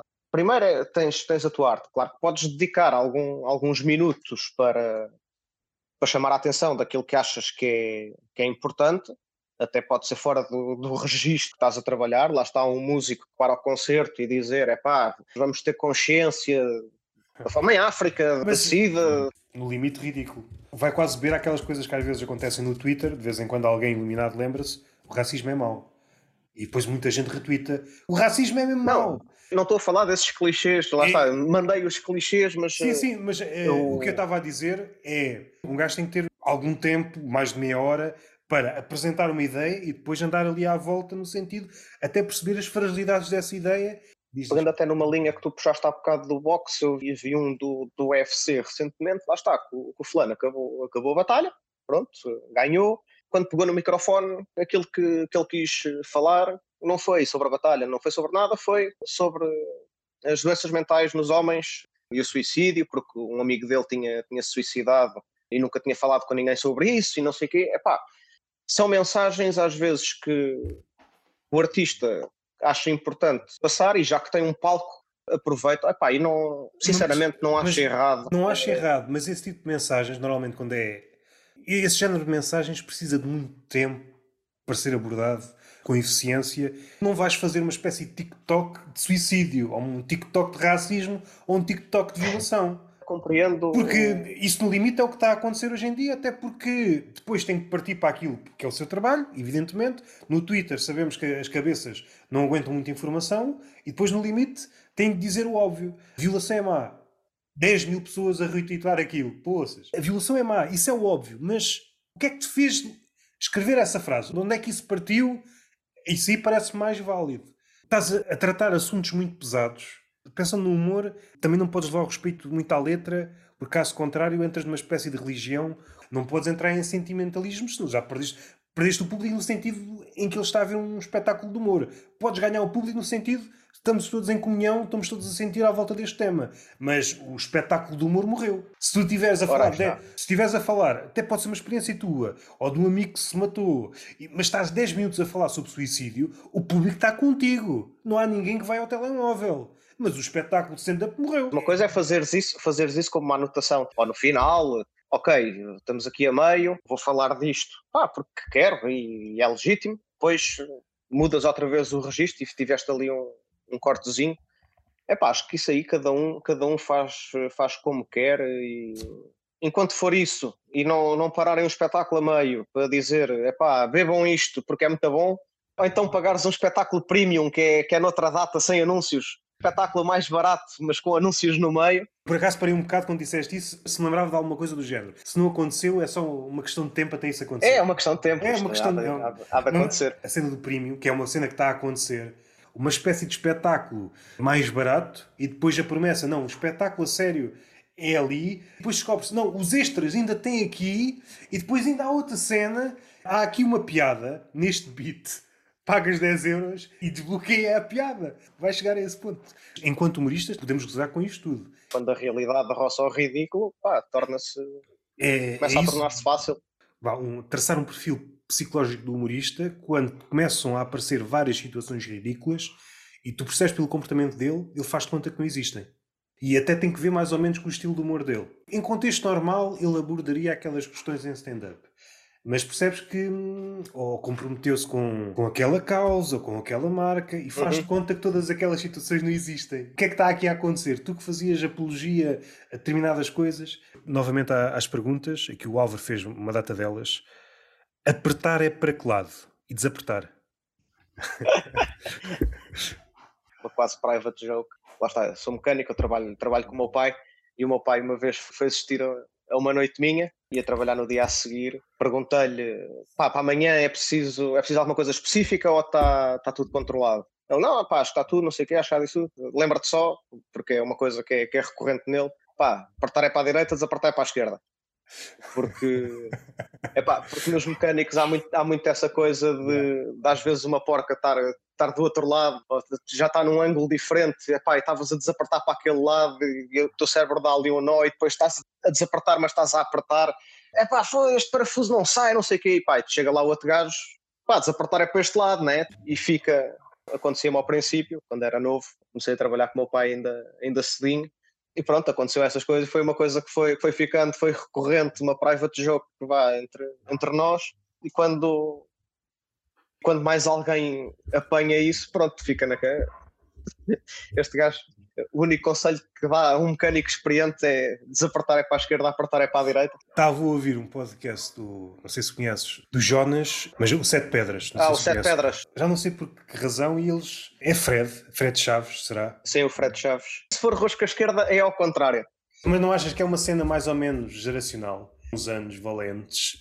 Era uma coisa que quase que estava no sangue dos homens. Ou pelo menos havia essa ideia os carros é uma senda dos homens e pelo menos o mínimo o é homem... É assim, nós, não esquecer que antes de 80, dos anos 80, vá, do, do final dos anos 80, o trabalho infantil era aceitável e incentivado. É uma das tragédias destes anos, é como é que perdemos o trabalho, o trabalho infantil. O trabalho do menino não é muito, mas quem não o usa é louco.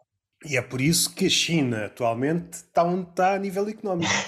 os putos saíam da escola com 10 anos e iam aprender a trabalhar em fábricas, portanto, tudo o que era mecânicas e que era necessário ao bom funcionamento de uma fábrica, os putos tinham que aprender. Atualmente não é comportável. Eu não sei se te identificas com isso, mas eu recordo-me de uma cena, seja com o meu pai, seja com outros mecânicos, nem tinha que ver com mecânicos, mas era uma cena. Por acaso eu não me recordava disto há, há muito tempo. Montar e desmontar coisas. Por exemplo, tinhas um carro, uma, uma bicicleta, desmontava a bicicleta toda só para, para voltar a montar. Sim, sim. E fazias isso de vez em quando. Como não havia grandes coisas a fazer, o quê? Olha, vou desmontar o carro todo para quê? Não sei. Para ver se está tudo bem. Eu, quando comprei a minha primeira moto também, também me aconteceu o mesmo. Uma cena que persiste. Desde miúdo, desde miúdo desmontava brinquedos. Pronto, é uma cena. A mecânica sempre, sempre me despertou interesse. Tanto que depois na, para a escola eu sempre segui, sempre tentei seguir esse rumo. Quando não deu, pronto, foi para a eletricidade, mas uh, sempre focado em, na indústria, na, na reparação de, então, máquinas. Buscando uma coisa que disseste a meio da conversa, que pensas mais. É difícil pensar em imagens, mas neste caso, ao desmontar e voltar a montar, que processo é que acontece na tua cabeça? Tenho instruções, tenho instruções. Ah, ok. Uma coisa muito importante no, no meu ramo, porque ainda por cima, lá está, trabalhas com, com muitas empresas que não são grandes, vai, empresas pequenitas que vão buscar máquinas sabe-se lá onde, manuais de instruções não há nem nunca houve, só tens que olhar para aquilo e compreender o que é que aquilo faz, ok, e agora se percebes minimamente o que é que faz, percebes onde é que está o erro e vai desmontando, vai-se criando ali um, um checklist. Nunca te sobram peças? Raramente. Às vezes faltam. okay. Ao contrário de algumas oficinas, é pá, eu vou aos clientes trabalhar e às vezes as condições não são, não são as melhores. Pá, e às vezes cai um parafuso ou outro com um gajo. É pá, ai, ai, isto foi parar.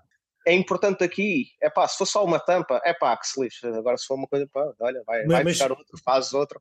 Eu recordo-me quando era mais novo de vez em quando ia ajudar o meu pai no verão, mesmo no fim do trabalho, deixas cair um parafuso, mesmo por um sítio manhoso. Isso foda-se, caralho.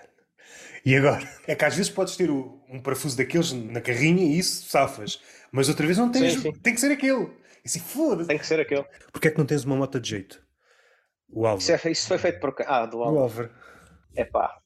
Isto é difícil. Depende do que é que ele aceita uma moto de jeito. Não, isto é. Isto vem é aquelas brincadeiras. É... Epá, isto é aquelas brincadeiras de amigos, eh, lá está. Quando alguém compra uma coisa nova, tem sempre aquele brilho e quer mostrar aos amigos. E, epá, olha aquilo que. Pô, isto é um espetáculo. No nosso grupo de amigos, nós vimos numa geração onde o bullying era aceitável. E, na minha perspectiva, engraçado e necessário. Amassava alguns egos, é verdade. Tornava as pessoas, se calhar, um bocado mais. Uh, não ao extremo, lá está, eu não sou de extremos. Eu acho que as coisas em, em doses uh, moderadas são todas muito boas e o bullying é uma delas. Portanto, nós quando tínhamos alguma coisa nova, seja ela o que fosse, queríamos mostrar a dizer que era bom e levávamos o, a redução do ego para parte dos amigos, toda a gente, isso é uma merda, isso não vale nada, isso só tem defeitos. Já foste à net, já foste aos fóruns ver isto, tem defeitos crónicos daqui, daqui, daqui, isto só dá chate. É um massacre, nunca mais vais dizer, epá, ia comprei uma coisa, olha só o que é que eu tenho. Pronto, já não vais fazer inveja aos outros. Eu gosto muito de motas, eu tenho, tenho três motas, cada um do seu estilo. Tenho uma de pista, tenho uma, uma naked e tenho uma shopper. Pronto, e é, acho que é nesse aspecto que o, que o Álvaro está a perguntar quando é, que, quando é que vou comprar uma de jeito. Nunca chegam. Só para a galhofa, mas para perceber qual é a moto ideal para o Álvaro. A moto ideal para o Álvaro eu acho que é uma daquelas de aluguer, aquelas elétricas. Pelo menos até ele aprender a andar.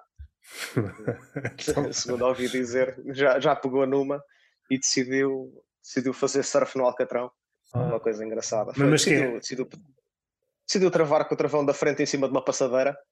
Então, pronto, a tinta desliza muito bem. São erros que os iniciantes aprendem, aprendem rapidamente. Se não aprenderem, desistem. Eu acho que é a última. Outra vez o Álvaro. Pensas em fazer um sol daqui a alguns anos? Ah, sim, sem dúvida. Sem dúvida. Agora, agora que este texto já, já deu provas daquilo que. Já me deu as provas que eu tenho capacidade para fazer isto. Ok, agora vamos, vamos começar a, a abordar efetivamente os temas que, que quero abordar, que quero, que quero falar. No sentido que estávamos a falar há bocado, eu acho que o artista, quando, quando quer passar uma mensagem, tem que ser através da sua arte, lá está, não é parar o espetáculo para fazer um TED Talk de meia hora, é incorporar isso na arte e se quer chamar a atenção sobre alguma coisa, falo na tua arte, portanto é isso que eu vou fazer. Vou, quero falar de doenças mentais no stand-up, com piada, obviamente, quero quero pegar na, nas situações caricatas ou anormais da minha vida e transpor isso para, para o stand-up e começar a, a, preparar o que será um dia um solo. Não sei se será daqui a, a dois ou três anos, se será daqui a cinco ou seis. Pronto, pelo menos o, o foco, o foco é esse, é, é apontar para lá. Não quer dizer que, que vá já forçar ou sangar para, para fazer um solo, mas um dos objetivos futuros será, será isso, sim. À medida que estavas a falar, lembrei-me uma cena que já foi aqui falado em alguns episódios e num dos próximos também voltei a falar nele, no Andy Kaufman.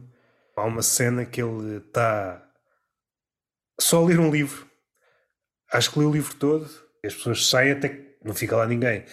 E por acaso, nessa coisa da, da TED Talk, mas isso era uma cena que só dava para fazer uma vez. Até podes começar com stand-up, começavas a fazer TED Talk e as pessoas começavam a sair e tu não paravas, continuavas, continuavas até que ficasse uma ou duas pessoas e é aí que paravas, ok, agora posso fazer stand-up. Tu podes fazer isso na tua noite. Yeah, sim, sim, sim, sim. Se tiveres uma noite tua. Agora, e o teu espetáculo fazes como, como bem entenderes e depois, lá está, a reação do público será, será o que for, pronto. E, sim, sim, isso não... E atinges, atinges o objetivo que... Não me vejo a fazer isso. O Andy Kaufman, não, não há assim muitos Andy Kaufman. Até porque são coisas, uma vertente, vá, um mecanismo da arte que é a repetição até a exaustão, qualquer coisa, até levar ao, à gargalhada, não é algo que eu, que eu aprecio, eh, digamos, portanto também não, não é algo que me veja, que me veja a fazer. Aquilo que eu tento apresentar em palco, eu principalmente tento fazer humor para mim. Eu faço aquelas piadas e eu vou-me rir daquelas piadas. Ok, agora vamos ver se a malta também curte. A pancada que me vai aqui na cabeça se também acha engraçado ou não. Nesse sentido, até pode haver uma espécie de compromisso. O pior que pode acontecer, e às vezes o comediante só dá conta disso envolvidos uns anos, e às vezes já tem sucesso, é começou a abdicar de fazer aquilo que queria fazer, estas funcionam. Isto não tem nada a ver comigo, mas isto funciona. Quando dá conta, está a fazer. Não tem nada a ver não ia fazer, sim, sim, yeah, sim. E, e, depois já é um comediante feito, já passaram 20 anos e percebe o que é que eu andei aqui a fazer. Uma espécie de ruptura. Já tens um público. Eu não tenho esse problema porque não tenho público nenhum. Lá está, yeah. tenho. Tenho 200 seguidores no Instagram, portanto, não, quando já tens um, um bom público, está habituado à tua coisa, em que tu os foste habituando àquele, àquele estilo. Tu, tu próprio foste perdendo naquele estilo. Ok, de repente dizes, não, ok, eu estou farto de usar esta máscara, tira a máscara, vou começar outra vez eu. Epá, e há público que acha que ei, não, este gajo não é nada daquilo que. E agora estragou-se. Tu vês muito isso na, na música quando, ah, sim, quando sim, sim. certos artistas tentam, tentam alterar o seu estilo, tentam ir por outros caminhos, querem experimentar outra coisa é pá, as reações é logo, aí já se perdeu, só estou a experimentar se calhar outras coisas porque estar sempre a fazer o mesmo não dá gozo. Nós estivermos sempre a fazer o mesmo trabalho de uma forma repetida, nós acabamos por perder o interesse naquilo. Temos sempre que ir, que ir arranjando maneiras de nos continuarmos a cativar com aquilo que estamos a fazer. Entramos na monotonia e na perdição, epá. Principalmente naqueles artistas, seja músico, seja escritor, seja o que for, que têm assim uma, uma carreira longa, as experiências fazem com que eles ganhem uma espécie de uma mala de ferramentas e depois até se calhar regressam ao trabalho inicial, mas com outra roupagem. Mas só conseguem sim, sim, regressar. Com complementos engraçados. Mas só com... conseguem regressar, só conseguem dar outra cara. Porque andaram a experimentar outras coisas. Exatamente. Exatamente. Caso contrário, tinham ficado estagnados. Lá está. Eu, eu acho que isso é importantíssimo em todas, as, em todas as vertentes da vida acho que faz bem a toda a gente de vez em quando parar aquilo que está a fazer, experimentar coisas novas, ver se, se depois quer regressar com outra bagagem ou se quer voltar a experimentar outras coisas novas. Epá, acho que a vida é, é longa o suficiente para fazermos imensas coisas que são interessantes, epá, e curta o suficiente para não a aproveitarmos como. Há outra cena, não sei se é mais raro ou mais comum, o artista percebe que aquilo que teve a fazer até agora não tem nada a ver com ele. Foi cedendo aqui e ali. Sim, sim. Por razão ou por outra. Calhar, o, exemplo, o exemplo que tenho mais presente na minha cabeça em relação a esse tema deve ser o, o Jim Carrey. Tenho visto algumas entrevistas dele. Eu agora estou a ver um, uma série que já estava para ver há muito tempo e entretanto uma amiga, epá, tens de ver isso, que é a série dele, Kidding, acho eu, que é assim que se chama. Uhum. E é uma série do caraças, pá. Aquelas coisas que há pouco estávamos a dizer do Hermano José e do Ricardo Ruz Pereira para os mais novos, facilmente nos esquecemos o grande ator que o Jim Carrey é brutal, um artista brutal. Do, do caraças, meu. Ele quando diz que meteu na cabeça que ia dar ao público exatamente aquilo que eles queriam e a ter sucesso com isso, é pá, lá está, ele, ele focou-se, criou aquela personagem e entranhou nele, lá está, até que ele depois chegou a um ponto em que disse, é pá, não, eu, eu tenho de parar de usar esta máscara porque não sou eu e o meu eu quer sair. Ele esteve no topo do mundo, para não falar do resto. Sim, sim, para não falar do resto. Para não falar do stand-up. Tenho visto alguns beats dele de stand-up, dos primórdios dele. Ele acho que se estigou um bocado, lá está, muito, parou um bocado, lá está, ele quer, quer fazer as coisas dele, quer se focar na família, quer cagou para o mundo artístico um bocado, lá está, vai, vai às cerimónias. Aquela facilidade em fazer caretas, mais não é que desespero em criança Sim. e adolescente. Isso é uma coisa que eu tenho vindo, vindo a reparar, mais ou menos vincados. Todos os comediantes têm ali qualquer coisa ou que lhes fez ter a necessidade de ir falar com o público ou de, de ter que ter aquela recepção do público. Tiveram os seus traumas de uma maneira ou de outra que foram foram desafocar ali. Seja a comédia, seja o tipo de coisa de relacionado com o campo artístico, quem está diante da folha ou no palco ou a partir um bloco de mármore, é claro que é mais complexo que isso, mas está de alguma forma a tentar suprir uma falta que houve na vida. De alguma forma a tentar lidar com uma ausência qualquer. Sim, ele pode já ter conhecimento dessa ausência ou pode nem sequer mesmo no final da vida, ele pode nem sequer saber o que é que sentiu falta. Há qualquer coisa que ele sente falta.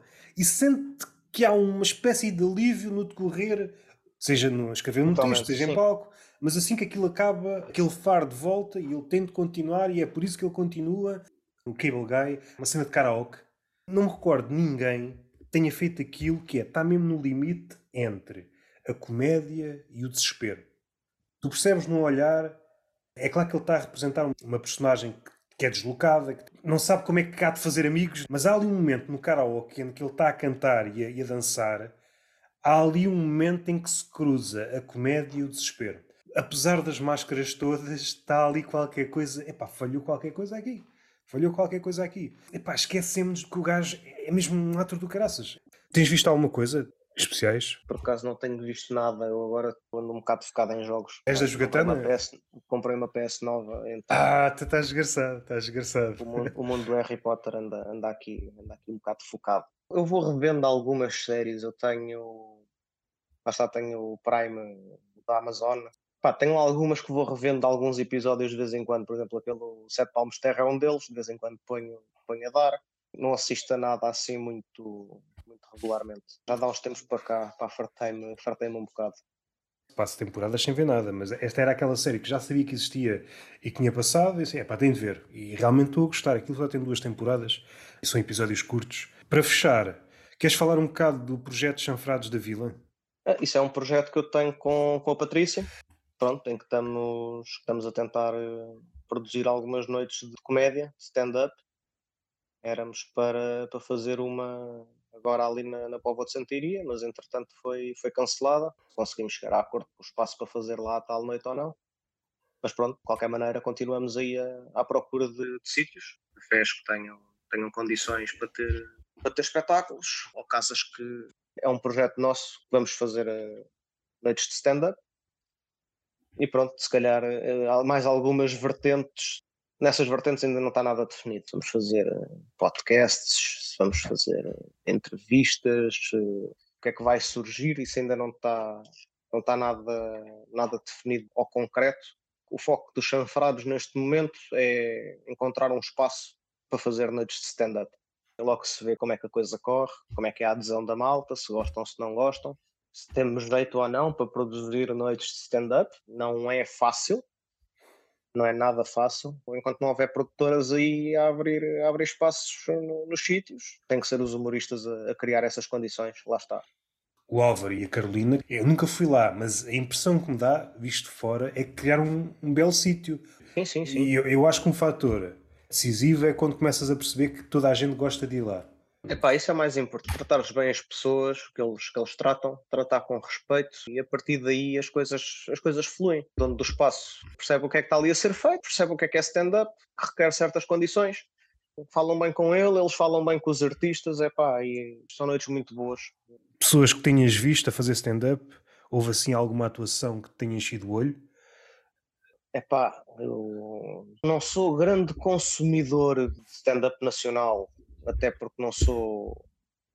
Epá, não tenho por muito hábito ir, ir a salas de espetáculo, nem algo assim do género, portanto, shows mais, mais elaborados não sou, não sou o público-alvo.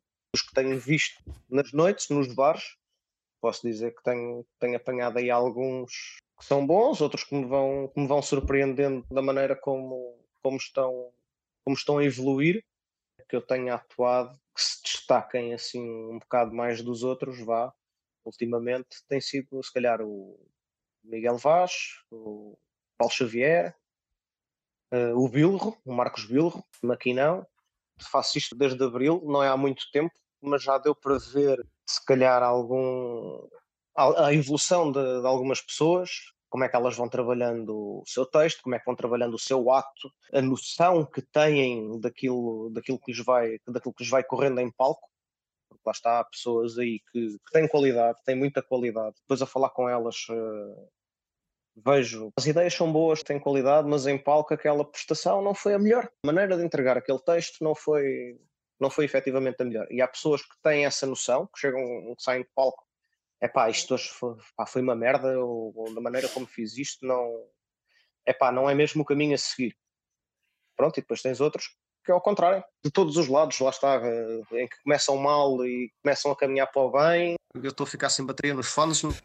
A gente termina já. Onde é que as pessoas te podem seguir? Seguir eh, no Instagram, minha rede de eleição, vá, onde estou mais presente, como estúpido.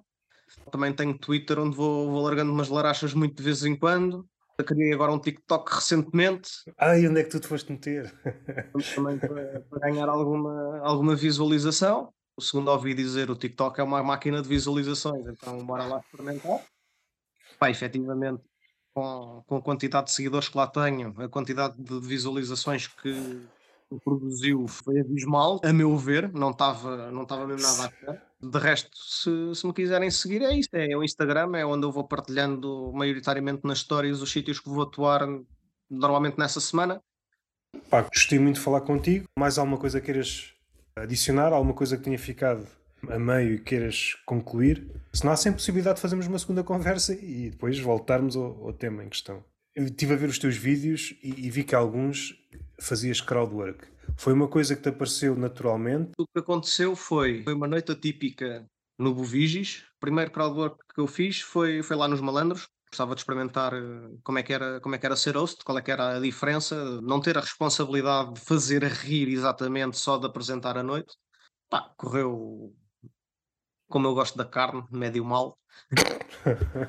e, depois, e depois a segunda vez foi, foi no Bovigis, lá está, foi numa noite atípica que o Tomé me pôs a fechar e eu, quando subi a palco, pá, minutos antes, pedi à Patrícia, disse-lhe, olha, filma isto que, que eu vou experimentar uma coisa, vamos lá ver se isto corre bem.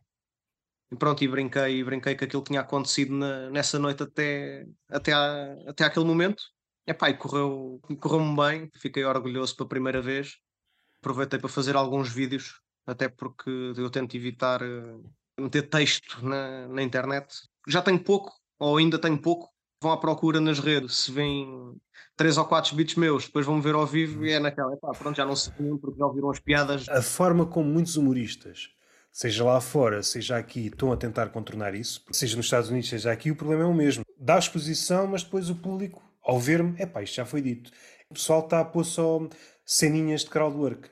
Vocês gostam disto, também vão gostar do resto. Estou a ver muita gente a fazer isso. Mete o texto deles, se calhar 7, 10 minutos, direto no YouTube. Yeah, sim, sim. Ah, e, e, que diz que, lá está, do, do público que, apanhas, do, da maneira como tu queres fazer a coisa, porque efetivamente lá está, há piadas que, se forem ouvidas várias vezes, continuam a ter, se calhar, a mesma carga ou até são mais engraçadas. Epá, e nessa faz sentido estarem online. Há outras que nem tanto, mas que, que, se calhar já não as vais usar mais. Já é um texto que estás farto de usar, que já não vais querer usar mais. Então, olha, mete na net, o pessoal conhece o teu trabalho passado e se quiser ver mais, olha, vá acompanhar ao vivo. É uma coisa que eu estou a pensar fazer, lá está, foi uma coisa que fizemos lá com, com o grupo, com o grupo de trabalho, que foi fizemos uma noite privada, com gravação, e pronto, e agora é fazer, fazer cortes, publicar, se calhar vou, vou seccionar, lançar um e depois uh, vai, vai o texto completo. Também como forma de me obrigar a escrever coisas novas. É essa vertigem de vou assumir este não posso tocar. Às vezes também é uma ilusão. Se o vídeo chegar, supondo que não são números estratosféricos. É assim, eu como público, eu como público, se calhar, também estou à espera que durante o espetáculo, eu fui ver muito poucos espetáculos de stand-up. Se calhar estou à espera que aquele artista mande uma ou duas que eu já conheço.